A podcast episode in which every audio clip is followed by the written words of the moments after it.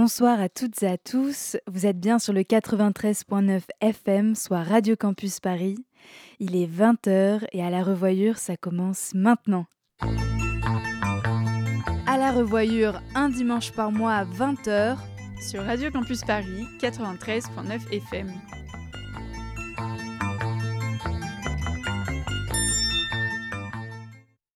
Bonsoir, bonsoir. À la revoyure, c'est le ciné-club radiophonique diffusé sur Radio Campus Paris un dimanche par mois de 20h à 21h.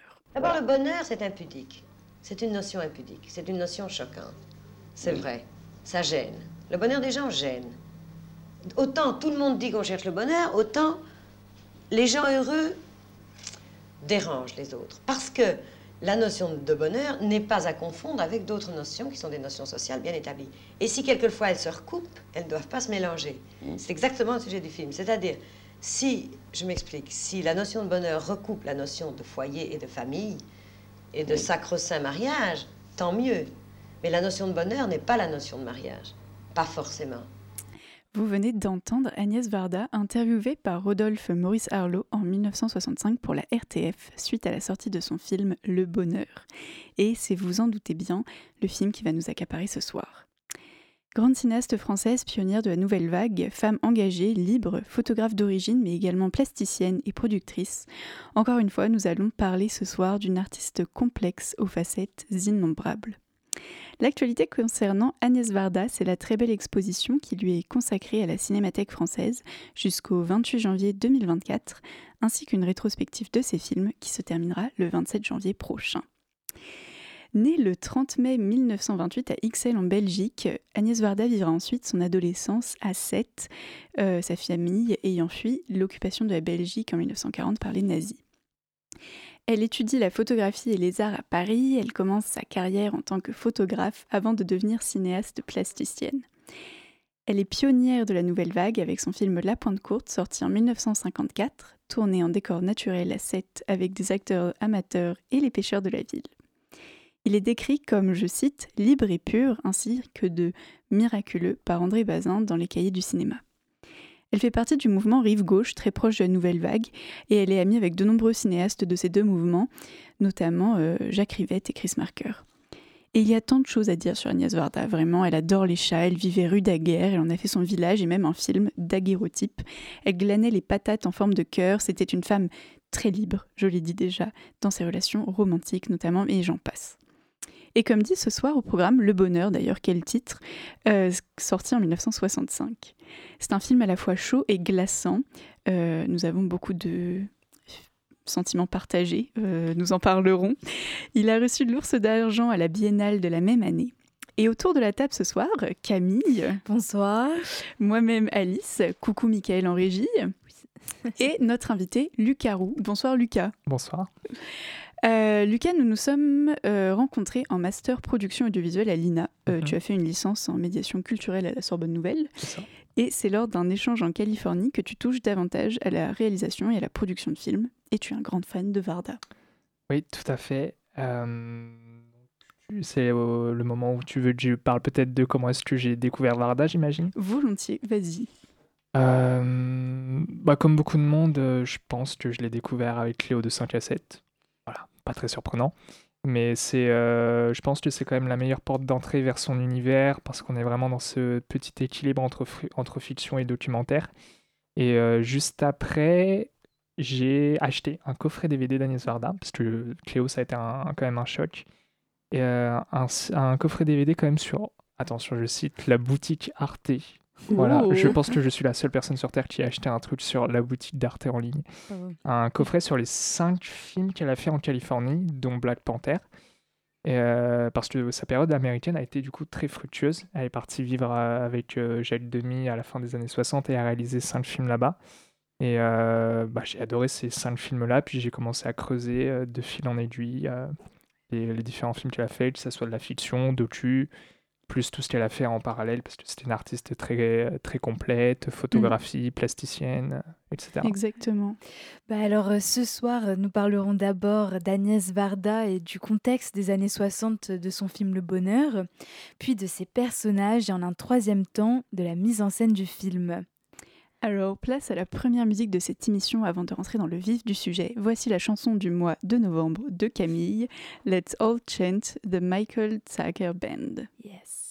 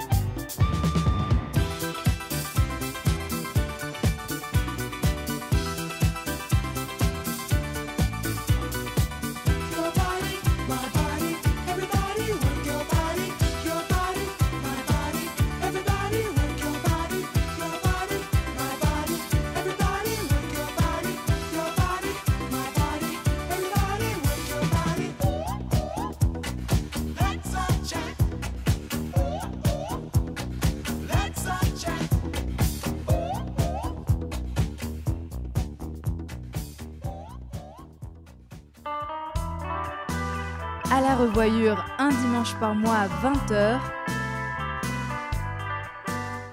Vous êtes bien sur Radio Campus Paris et vous écoutez à la revoyure.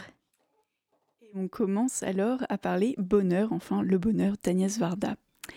Euh, Camille, ça va être à ton tour de me dire quel a été ton premier contact avec Varda.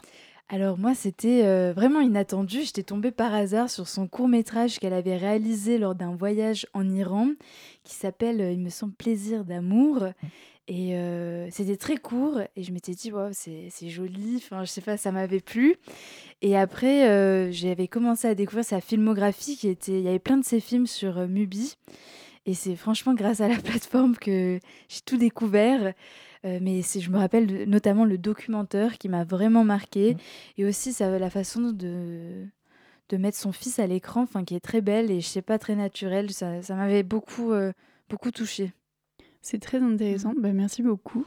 Euh, moi, c'est un peu rigolo parce que vous avez cité les films directement. Et moi, en fait, Agnès Varda, je les rencontre. Enfin, je mon premier contact, c'était à rue Daguerre, parce que j'habite juste à côté. Et en fait, bah, je, voilà, je passe dans sa maison depuis que je suis petite. Et euh, j'ai mis beaucoup de temps à comprendre en fait, que c'était sa maison. D'ailleurs, j'ai compris réellement que c'était la sienne quand elle est décédée, parce que les gens laissaient des patates en forme de cœur devant. Et j'ai fait, bon, d'accord, là, c'est obligé, c'est sa maison.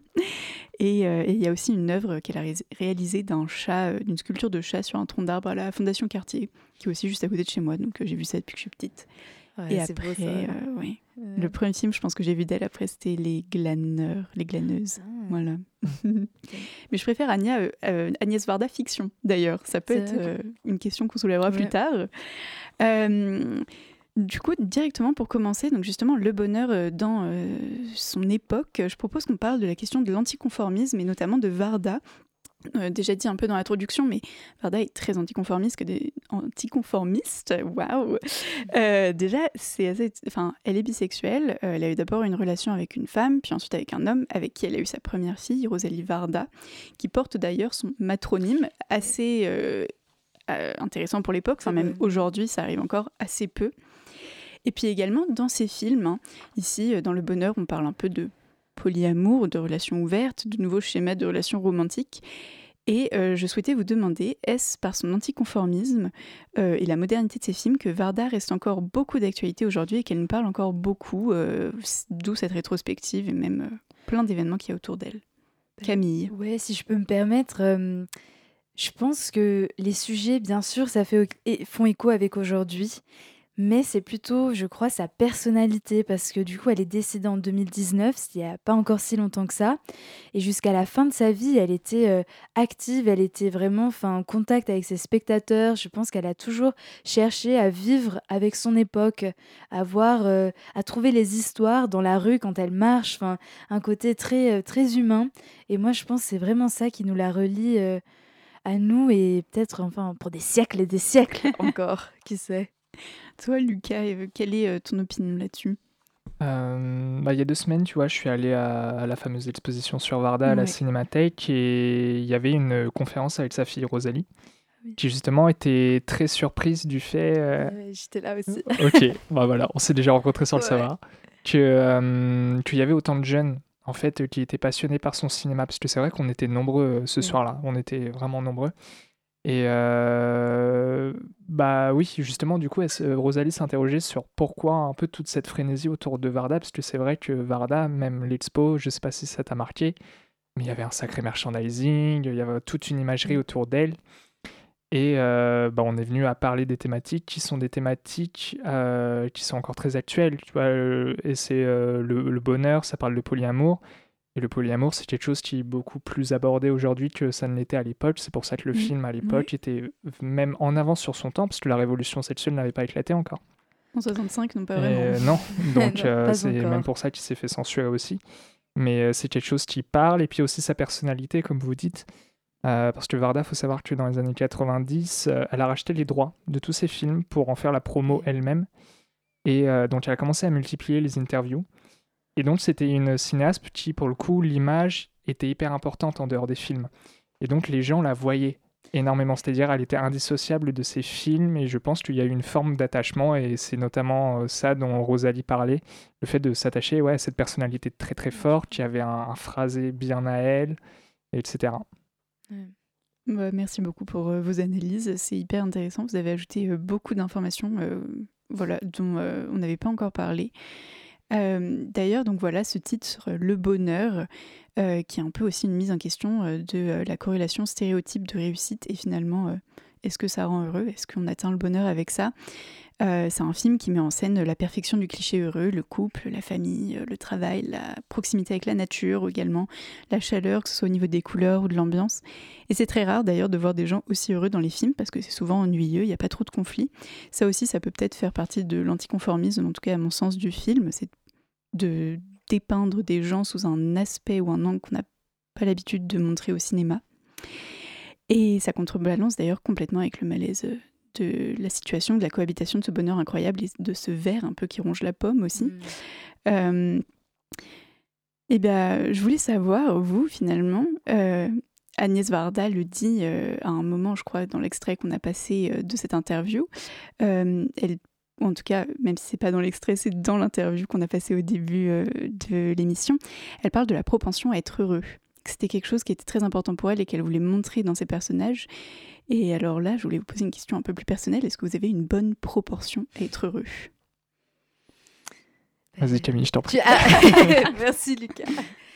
Je pense euh, finalement être heureux, c'est peut-être la façon dont on regarde les choses essayer de toujours y voir euh, de la lumière, de la de l'optimisme que cette tragédie arrive, c'est que avec espoir de se dire que c'est pour une raison, peut-être un enseignement ou encore une une naissance, enfin c'est un peu, je vous dis, je vous balance des concepts comme ça, mais ce que je voudrais dire, c'est, je pense que oui, on voit la lumière là, on veut la voir. Ouais. Euh, ah, pour le coup, je pense que le film, rien que par son titre, se prétend un petit peu comme une espèce de définition selon le point de vue de Varda, et euh, que le bonheur serait surtout instinctif et presque hédoniste par certains aspects mm. et pas fondé sur la raison. Et euh, parce que dans le film, je pense qu'on reparlera de cette phrase, mais elle dit que le bonheur, c'est peut-être la soumission à l'ordre naturel, et elle contredit ça dans le film, en fait, justement.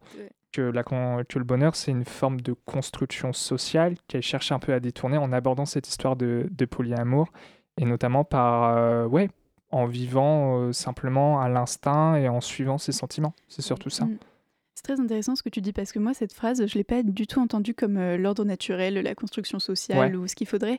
Pour moi, c'était plus euh, un peu ce truc de lâcher prise, quoi. En fait, euh, hmm. c'est peut-être s'abandonner au fait que, bah oui, les choses arrivent et c'est OK, et on va arrêter de se battre contre.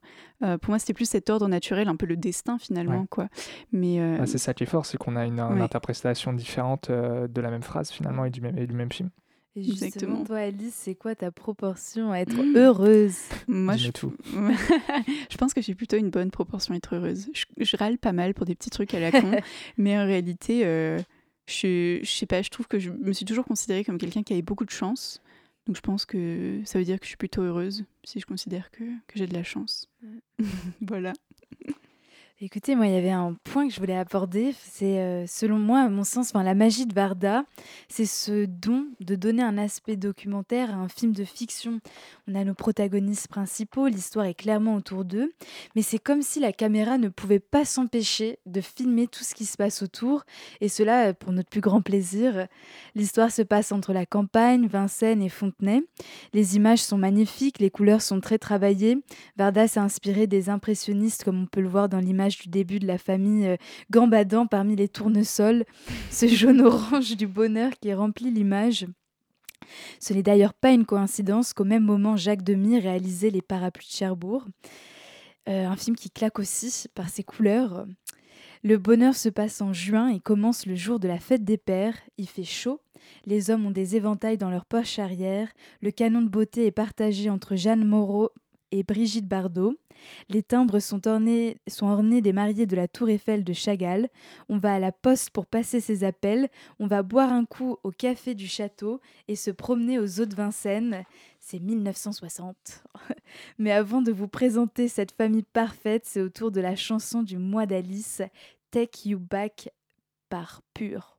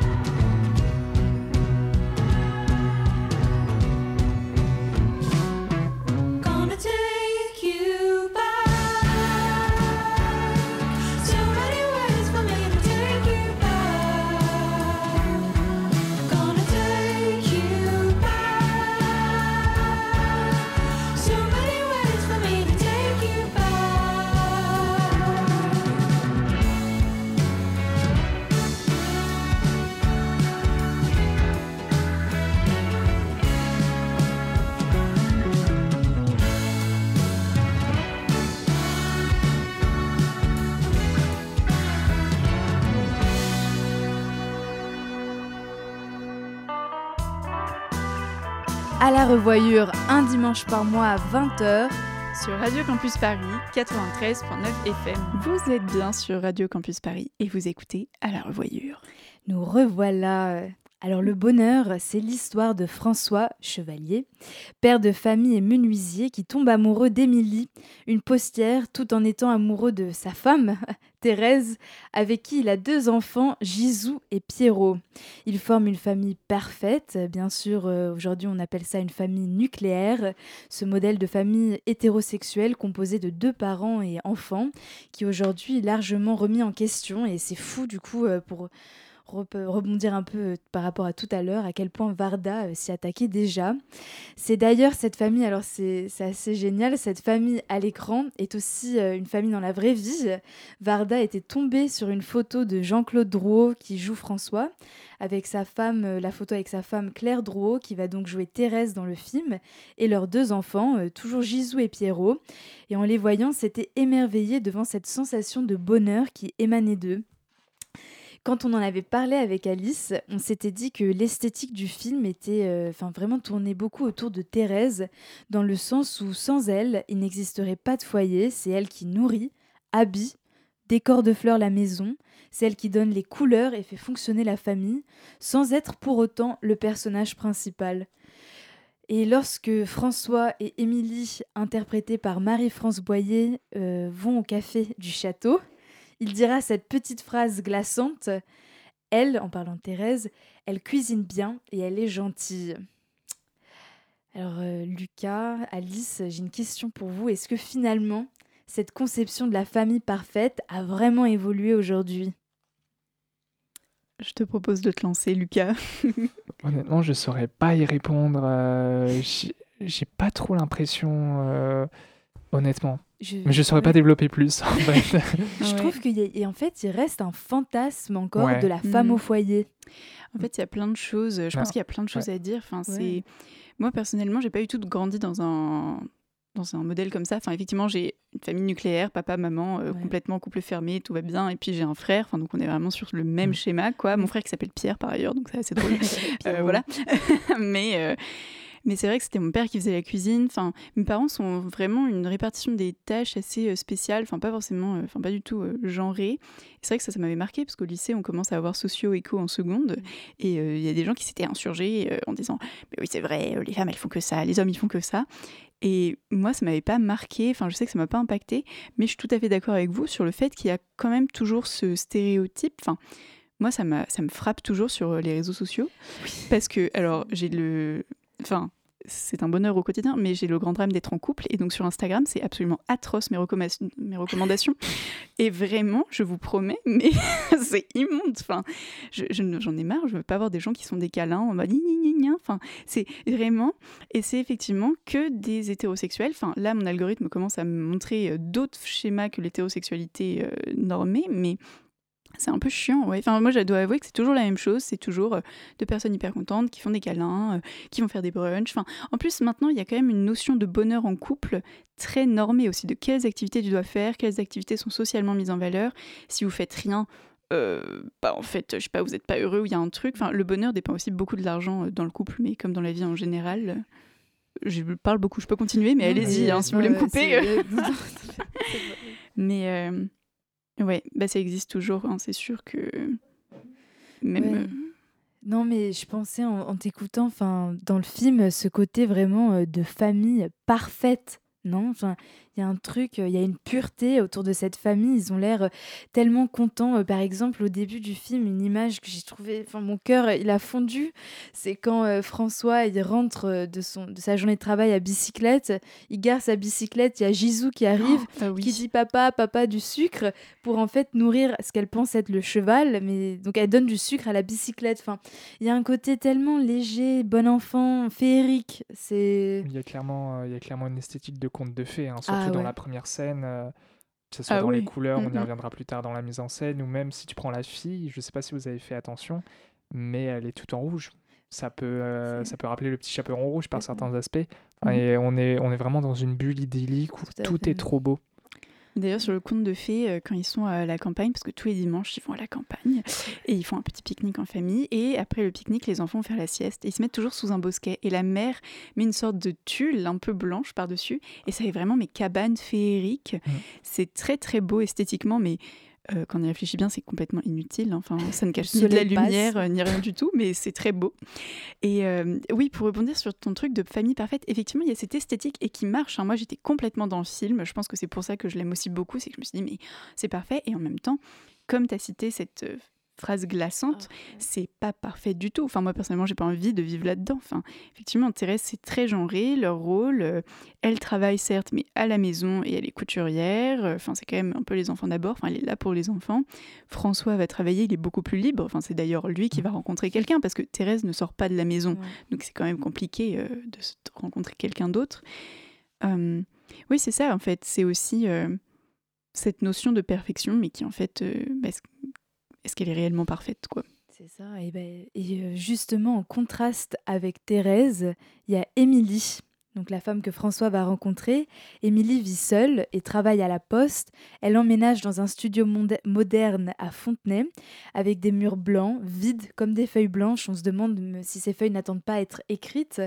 Elle dira à François Je suis libre, contente, et tu n'es pas le premier, aime-moi. Est-ce que vous ne trouvez pas de- dans ce personnage, il y a une. euh, Enfin, il y a une vraie cassure finalement avec Thérèse. Il y a un- Ou alors, est-ce que c'est pas la Thérèse avant qu'elle rencontre François?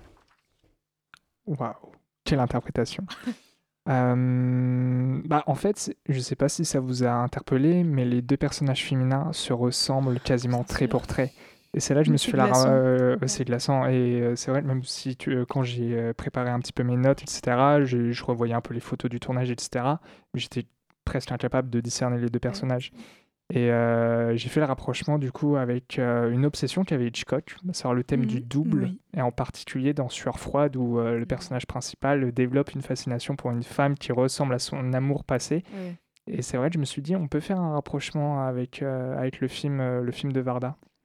Ah non, mais- Oui, c'est ça. Mais, c'est- mais du coup, c'est d'autant plus glaçant parce que Hitchcock était quand même Ouais. un cinéaste euh, tout à fait misogyne. euh, Ouais, pervers, totalement ouais, tout pervers. à fait pervers. Voilà, exactement. Sur Froid, j'adore ce film, mais c'est excessivement dérangeant. euh. enfin, voilà, de la représentation du personnage féminin, c'est quand même. euh, Ouais. euh, Bon, heureusement, euh, chez Varda, c'est pas, euh, c'est pas comme ça quand Non. même. Non. non, Non, c'est vrai que le comportement des deux personnages féminins chez Varda sont quand même très opposés parce que euh, Emily, elle est libertine finalement Ouais. euh, dans sa façon de penser. Et c'est là où le film a fait aussi scandale à l'époque, je pense. Je pense aussi euh, ce côté, euh, bah, viens chez moi, euh, on baise et tout va bien. Mm. Enfin, il n'y a pas de, il y a pas d'engagement. Ouais. Moi, il y a quelque chose qui me dérange chez Émilie parce qu'elle est quand même très douce et très gentille. C'est le fait qu'elle accepte comme ça directement d'être maîtresse. quoi. J'ai l'impression que elle n'a jamais demandé à François si ça posait un problème quoi. Enfin, elle a accepté le truc comme ça. Et en même temps, c'est vrai, c'est pas de sa responsabilité ni de son ressort, mais il y a quelque chose qui me ouais, euh, un peu une inconséquence du personnage qui me dérange. Ben, justement, Alice, je pense que ça revient à tout ce qu'on se disait au début sur le bonheur et comment interpréter cette phrase. Mm. Comme Lucas a dit, euh, vive le bonheur instinctivement. Mm. Peut-être que euh, Émilie s'est dit, enfin, elle a suivi son instinct, elle a rencontré François, s'est pas posé de questions. Mais je suis d'accord que moi aussi, je pourrais remonter dans ma tête et me dire, euh, oh là là, François, mais euh, tu as une famille, je, je sais pas. Mais je- du coup, je pense que ça revient à cette création propre du bonheur.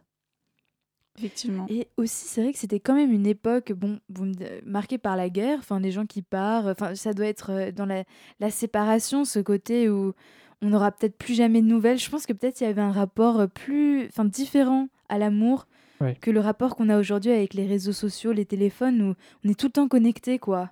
Il y a pas, ouais, Tu penses que du coup c'était plus intense directement parce que les gens euh, avaient une sorte de temporalité différente euh, peut-être. Hmm. Ça peut être intéressant. De toute façon, on va Voilà, revenir sur la question de la temporalité, Ouais. hein, je crois. euh.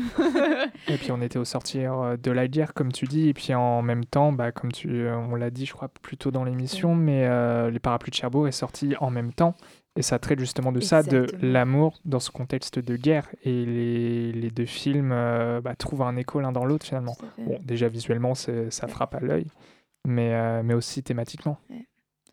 Et euh, j'ai envie de vous redire une phrase glaçante comme on les aime de François. Merci François. Euh, François fera cette comparaison tranchante. Thérèse est comme une plante vivace. Toi, tu es comme un animal en liberté, en parlant d'Émilie. Et moi, j'aime la nature. Et tu vois, et ben moi, ça, ça m'a glacé. Enfin, pardon, je réagis direct, mais parce que pareil, tu vois, Émilie, elle entend ça et elle trouve ça apparemment tout à fait normal. Tu vois, là, bah oui, je suis un petit animal sauvage, quoi. apparemment, Mais oui, voilà, c'est absolument catastrophique. je suis désolée. Après, c'était aussi une autre époque et moi je trouve que c'est là où le film a presque une date de péremption malheureusement. Ah bah ouais, hein. C'est qu'aujourd'hui, il perd un peu de ses effets parce que c'est, il aborde des choses qui sont plus légères pour notre société actuelle. Et donc, ouais, le, le film euh, bah, est un peu saboté par, par ce qu'il était finalement. Non mais euh, bah, euh, je suis bien d'accord avec vous et justement je vous propose un débat sur la le personnage de François. euh, François Chevalier. François Chevalier, merci de Pour ou contre pour ou contre. Mais ce qui nous amène euh, à ce personnage qui personnellement enfin me fâche et m'attendrit à la fois parce qu'il a ce côté grand enfant. Déjà, enfin voilà, il m'attendrit pas pour ça. Il a ce côté grand enfant qui a trouvé une maman chez Thérèse, mais en même temps, cette franchise, cette franchise innocente du bonheur, j'ai de la joie pour vous deux. Le bonheur, ça s'additionne. Il vit en suivant bah voilà son instinct, comme on en a parlé, et non sa raison. Et moi, ça, je dois avouer que ça m'avait vraiment touché.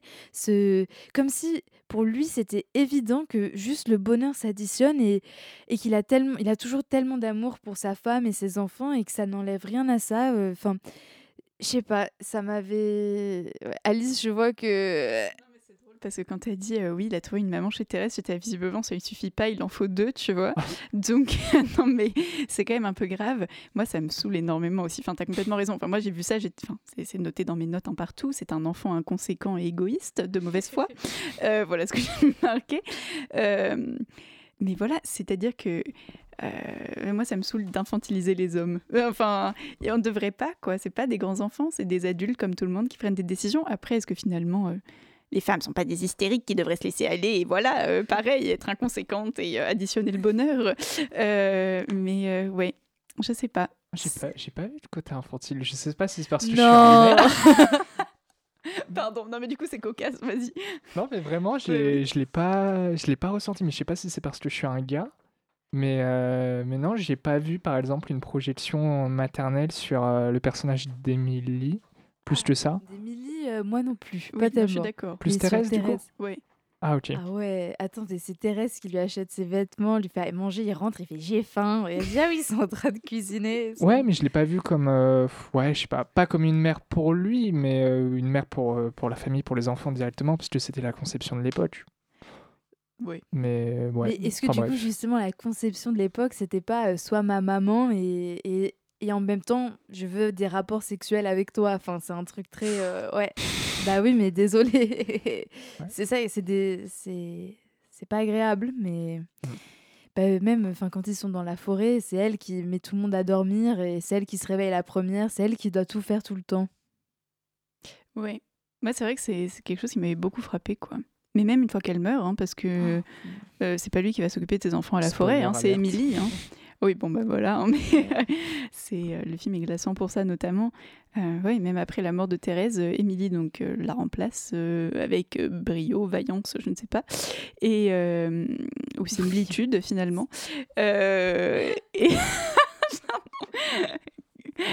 J'ai un peu de mauvaise foi, c'est ça, Camille. non, mais bon, il y a, il y a quand même cette euh, ouais, scène dans la forêt où finalement, bah, c'est Émilie qui va s'occuper des enfants qui ne sont pas Ah les ouais. siens, et François part main dans les poches euh, à l'assaut de la forêt, quoi. Enfin, ça me. Bref. Ah oui, ça on avait eu une interprétation différente parce que pour moi c'était qu'il allait quand même un peu se recueillir sur la pensée Mm, de c'est vrai. Thérèse. Mais C'est vrai. quand Moi, je l'ai vu un peu comme ça aussi. Pour le coup, ouais. Mais toute euh, seule dans ma par rapport, à, par rapport à tout ce, tout ce qu'on vient de dire, moi, ce qui m'a surtout frappé dans, dans ce traitement de, euh, du personnage masculin, c'est qu'à aucun moment Varda, elle est moralisatrice là-dessus. C'est vraiment juste une moraliste. Elle se met vraiment en retrait et elle voit les personnages pour ce qu'ils sont. Ouais, je suis d'accord. Sans... Parce que c'est pas, c'est pas une, une moralisatrice, Varda, c'est vraiment une, une humaniste, je dirais. Oui, et je pense que ça revient à cet aspect documentaire. Enfin, je- pour moi, Pour elle moi, se, voilà, elle se rend témoin de son époque. C'est ça. Et elle cherche à comprendre l'humanité derrière enfin, cette jamais. structure. Ouais. Jamais dans le jugement. C'est ça qui est très déstabilisant, je trouve, Ouais. dans ces films de fiction, et je pense que c'est pour ça que je les aime autant. Mais c'est ça, même, euh, un- je pense qu'un de ses premiers films de fiction que j'ai vu, c'était euh, Kung Fu Master. Ah, L'un horrible. l'un Ouais. des, l'un des derniers. Voilà, Pa- pareil, Pareil, toujours avec du et recul. hyper recul, voilà, pas de morale, euh, rien du tout, et c'est mais pas hyper glaçant parce que c'est Ouais. quand même sur la pédophilie, quoi. euh, Oui, donc c'est Bah. D'ailleurs, Rosalie Varda en parlait lors de l'exposition. Elle disait c'est un film qu'on pourrait plus faire aujourd'hui. Ah bah, c'est très compliqué. Ouais. Non, mais c'est très spécial, et donc c'est vrai que effectivement, témoin Ah de son temps. Voilà, je veux juste dire que ce film s'est vraiment inspiré euh, de Jane Birkin qui avait eu un fantasme pour un copain ou une copine de classe de l'un de ses enfants, je sais pas lequel, mais euh, et l'histoire est venue de là, alors après une conversation. Enfin, en tout cas, euh, après tous ces, ces ébats euh, autour de cette famille parfaite, euh, nous nous retrouvons juste après la chanson de Michael. Alors, je vais essayer de la lire. Esa mossata differente de Chico Buar- Buarque. Je suis vraiment désolée pour. J'aurais pas euh, dit mieux. ouais, merci. Bravo.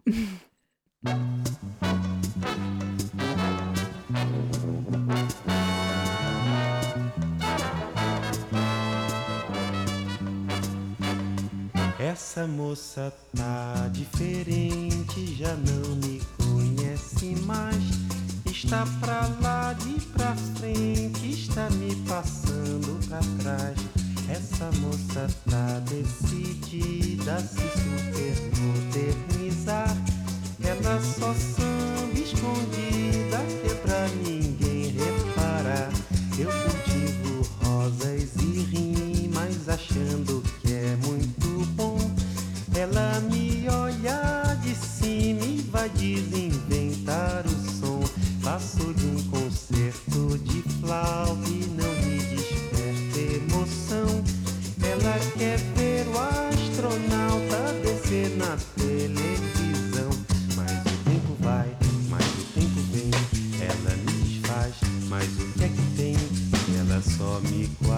a despeito, que ela só me guarda desdém. Mas o tempo vai, mas o tempo vem. Ela me desfaz, mas o que é que tem? Se do lado esquerdo do peito, no fundo ela ainda me quer bem. Essa moça tá diferente, já não me conhece mais. Está pra lá, de pra frente, está me passando pra trás. Essa moça é a tal da janela que eu me cansei de cantar. E agora está só na dela, botando só pra quebrar. Mas o tempo vai, mas o tempo vem, ela me desfaz. Mas o que é que tem? Ela só me guarda despeito, ela só me guarda desdém. Mas o tempo vai,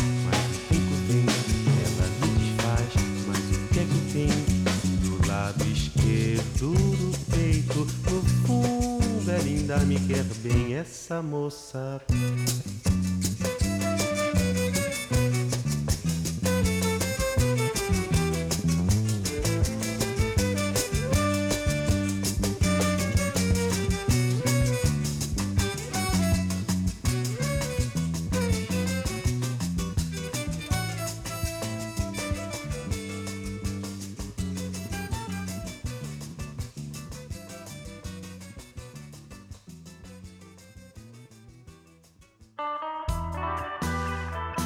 Revoyure, un dimanche par mois à 20h.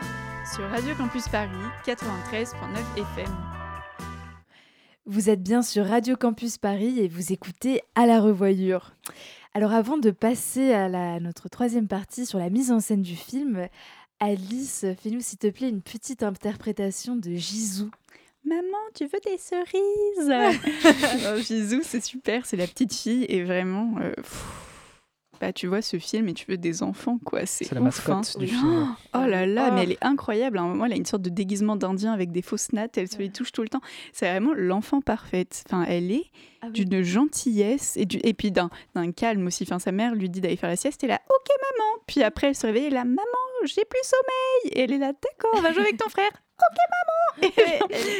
Et Bref, c'est ah, ça fait du bien. Puis, euh, Vraiment. Et puis elle vit vraiment en dehors de tout ce qui se passe dans le récit. C'est incroyable. Elle est dans une bulle à part, euh, j'ai l'impression. euh. Ah oui. Ah, c'est intéressant parce que moi, j'avais l'impression que c'est justement la première à se réveiller et s'inquiéter pour sa mère quand elle dit toujours Où est maman? Où est maman? Enfin, pour moi, elle Ouais. ça y est, elle a. Mais ça, ça intervient assez tard Ouais. dans le film, ça. Et euh, je ne sais pas si vous avez remarqué, mais la, la, la maison, mais vraiment dans sa forme architecturale, a vraiment une symbolique dans le film euh, qui est celle un peu du couple et du, du foyer en général. Et euh, François, euh, à un moment donné, euh, bon, au début, on est dans une maison qui est très colorée, avec beaucoup de tapisseries, euh, des motifs à fleurs, etc. Puis quand il rencontre Émilie, puis qu'il va chez elle, on est dans des murs blancs, Blanc. vierges. Et plus cette relation avec Émilie avance, plus j'ai l'impression que François a pas la culpabilité, mais est un petit peu consciente des conséquences que ça peut avoir sur ses enfants. Et c'est là où il y a un petit peu de psychologie dans le film, parce qu'il n'y en a pas énormément globalement, mais c'est là où il y en a un petit peu. Et il va un peu essayer de reconstruire un abri pour ses enfants, et notamment lorsqu'ils vont dans la forêt, où il leur construit une espèce de cabane. Comme si, euh, ouais, il, euh, il le construisait que- manuellement ouais. pour, euh, ouais, pour un peu les protéger de, de son bonheur à lui. Ouais, c'est très beau. Oui, sacré parallèle. Enfin, j'avais pas du tout vu comme ça. Non, c'est super chouette, trop bien. Et oui, et bah euh, d'ailleurs, tu parlais de justement des murs, des fleurs, etc. Et c'est donc le moment de passer à la mise en scène. Quelle belle transition, Euh, Alice. voilà.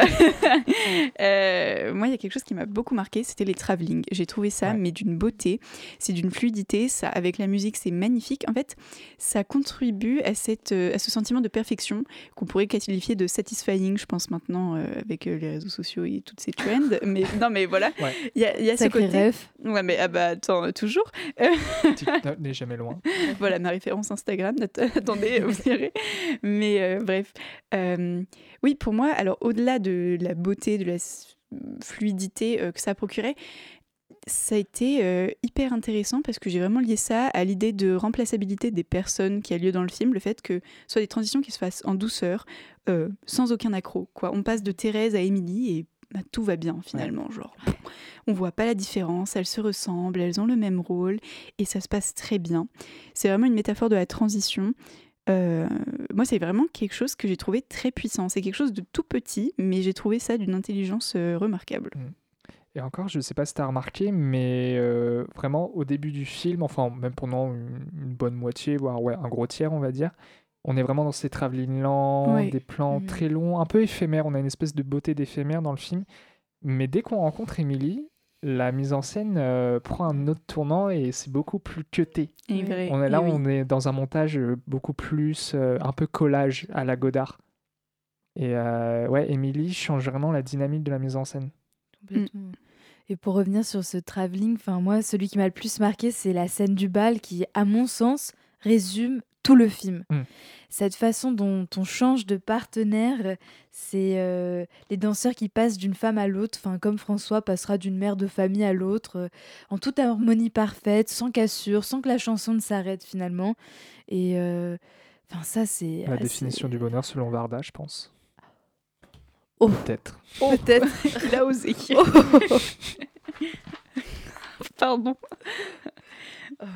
Est-ce que, vous- en parlant de musique, euh, peut-être je, je vais aborder un tout petit peu euh, la musique dans le film. Euh, je voulais dire que tout au long du film, on est accompagné de Mozart, mais tout aussi bien de bruit de la ville, du café, de la musique yéyé et d'affiches dans la ville de Georges Brassens, Sylvie Vartan. Tous ces petits détails qui reflètent encore une fois l'atmosphère et le rythme d'une époque.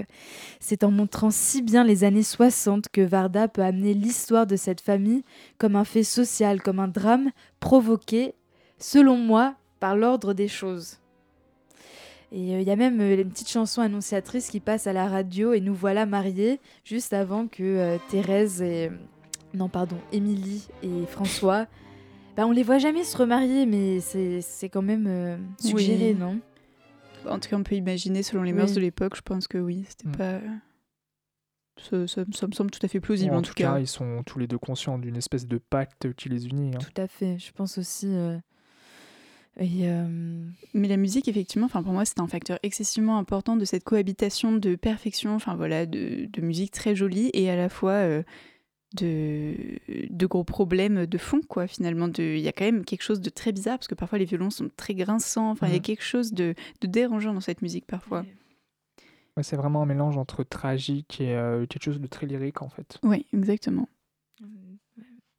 D'ailleurs, tu parlais de euh, morcellement tout à l'heure. Euh, ça m'a fait penser, moi, il y a une scène d'amour euh, entre Thérèse et... euh, et voilà, j'ai plus son prénom, et François, euh, qui... François euh, Chevalier. Exact. François Chevalier et Thérèse Chevalier, évidemment, du coup.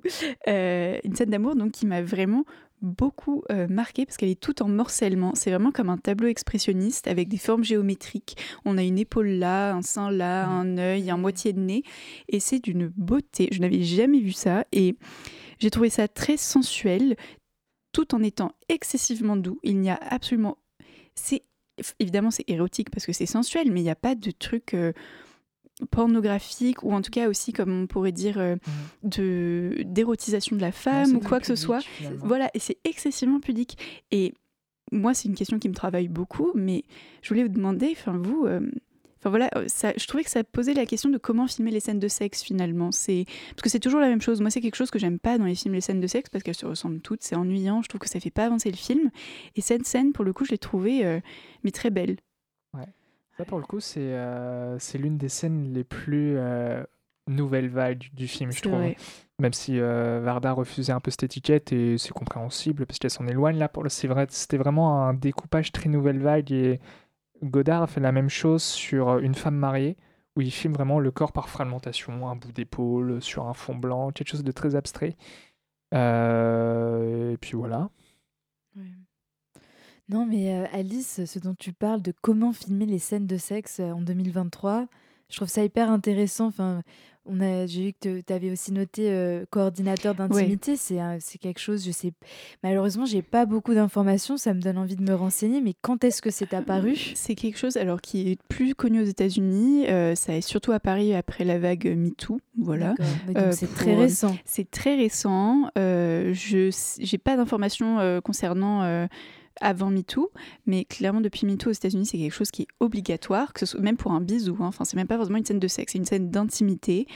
euh, parce qu'en fait, euh, c'est très gênant pour les acteurs, c'est aussi juste très gênant pour l'équipe en les général. Américains sont très puritains aussi. Les hein. Américains sont très puritains.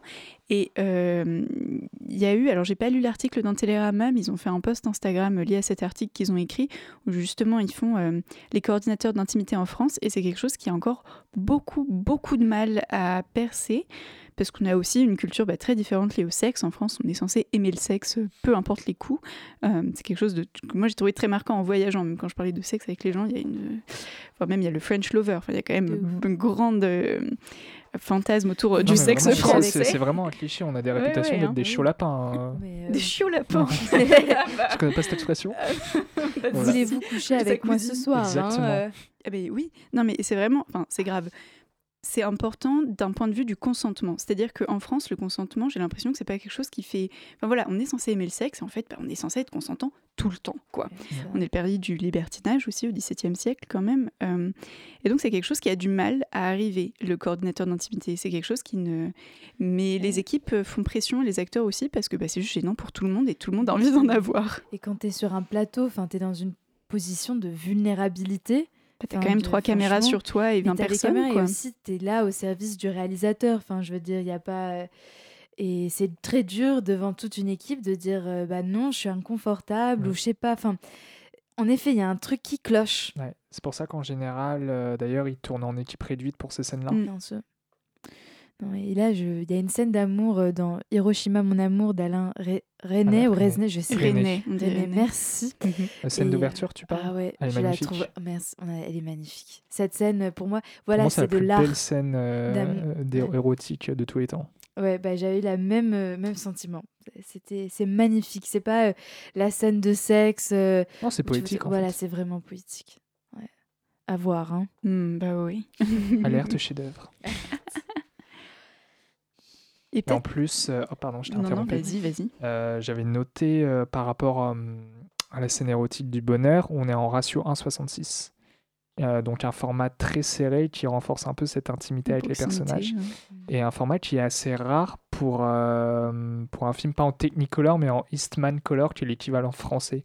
Pour un film comme ça, avec euh, des paysages euh, qui sont quand même montrés en, en plan d'ensemble. On s'attend à un format presque cinémascope, mais pas du tout. Elle fait le choix du 1,66. Et donc, nous met vraiment au plus près des personnages et, euh, et ça justifie notamment ces scènes-là.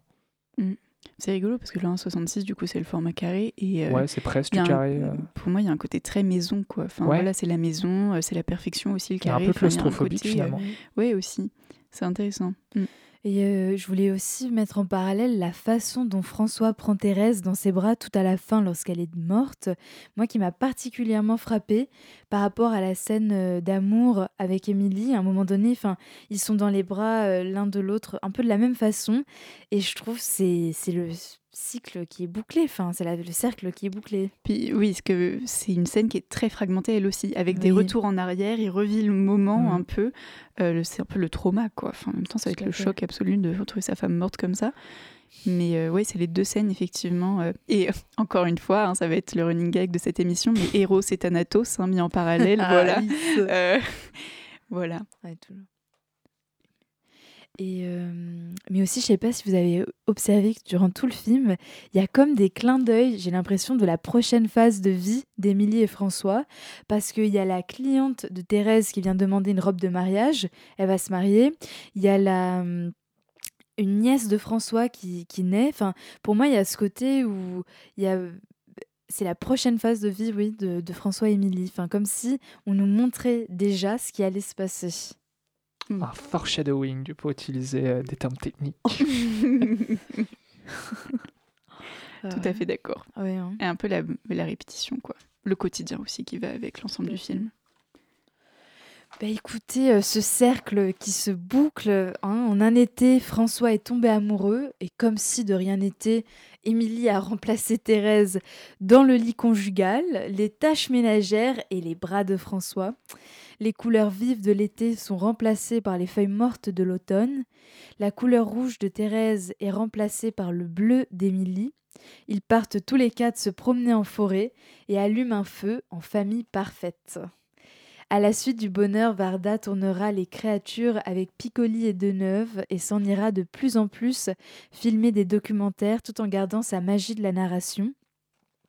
Notamment euh, son film référence sur les Black Panthers, sorti en 1968, euh, ou encore Réponse de femme en 1975. Ouais, je ne sais pas si vous l'avez vu, ça, j'ai Ouais, adoré, très, très court. hein.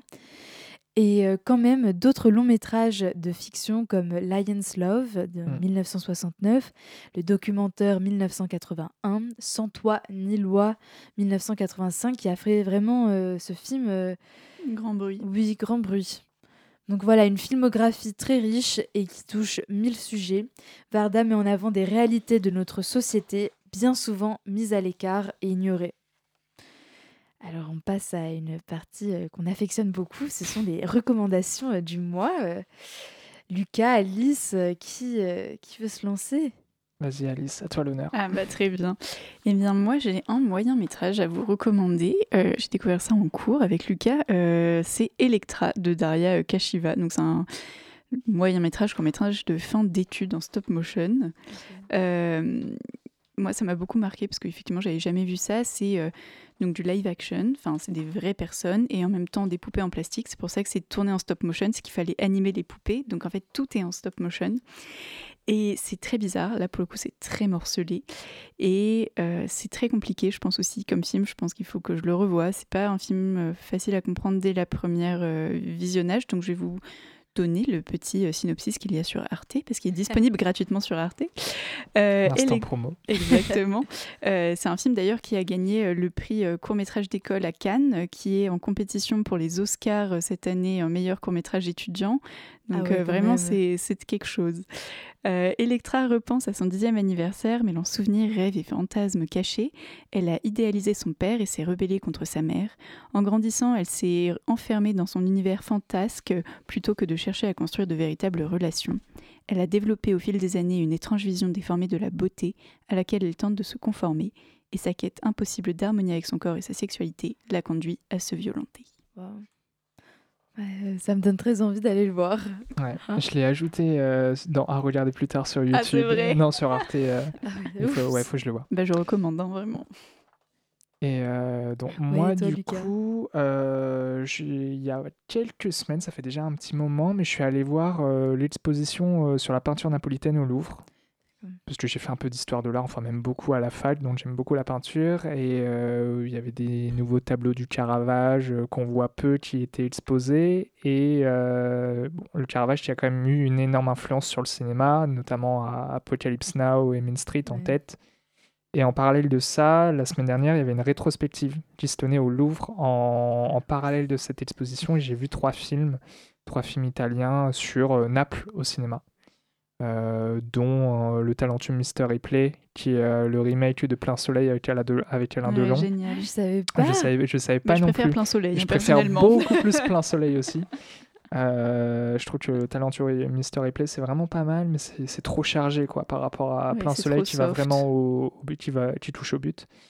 Et euh, Main basse sur la ville, euh, qui parle de la corruption de la municipalité dans le plan d'urbanisme de Naples. Et puis le dernier, euh, qui était le. Ah, j'ai un trou. Mince. Ah, Enfin, une comédie musicale italienne. Ah merde. T'en fais pas, on pourra l'écrire après euh, sur Instagram. ça. Le carrousel napolitain, voilà. ça m'est Ah, revenu. bravo. Bah écoutez, euh, elles sont super chouettes vos recommandations. Moi, je voudrais partager avec vous le premier livre qui m'a ouvert les yeux sur cette notion de faire famille autrement et la façon dont le capitalisme instrumentalise notre sexualité. C'est Désirer à tout prix du merveilleux Talma Desta, sorti en 2022 aux éditions La Collection sur la table. Un livre qui m'a profondément chamboulé, mais dans le meilleur sens du terme. Voilà, c'est euh, une lecture euh, franchement incroyable. Bah, merci Camille pour Ah, ta merci. recommandation. Merci Et- à vous deux pour les recos.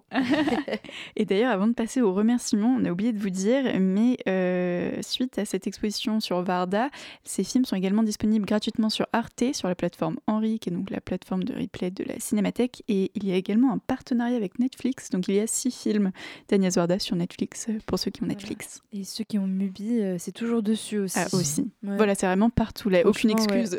Je l'aime bien, Agnès Chimubi. hein. Ouais, on est bien là-bas. Bah écoutez, euh, un grand merci à Radio Campus Paris, à toi Lucas Roux, merci d'être venu jusqu'à nous pour parler euh, de bonheur. Merci à Michael euh, qui gère toutes les manettes. Merci à toi Alice. De rien, Euh, merci à toi. Et à vous, euh, chers auditeurs. On se retrouve pour le prochain épisode le 31 décembre pour un épisode un peu spécial pour clôturer avec magie et cinéma cette année 2023. Merci.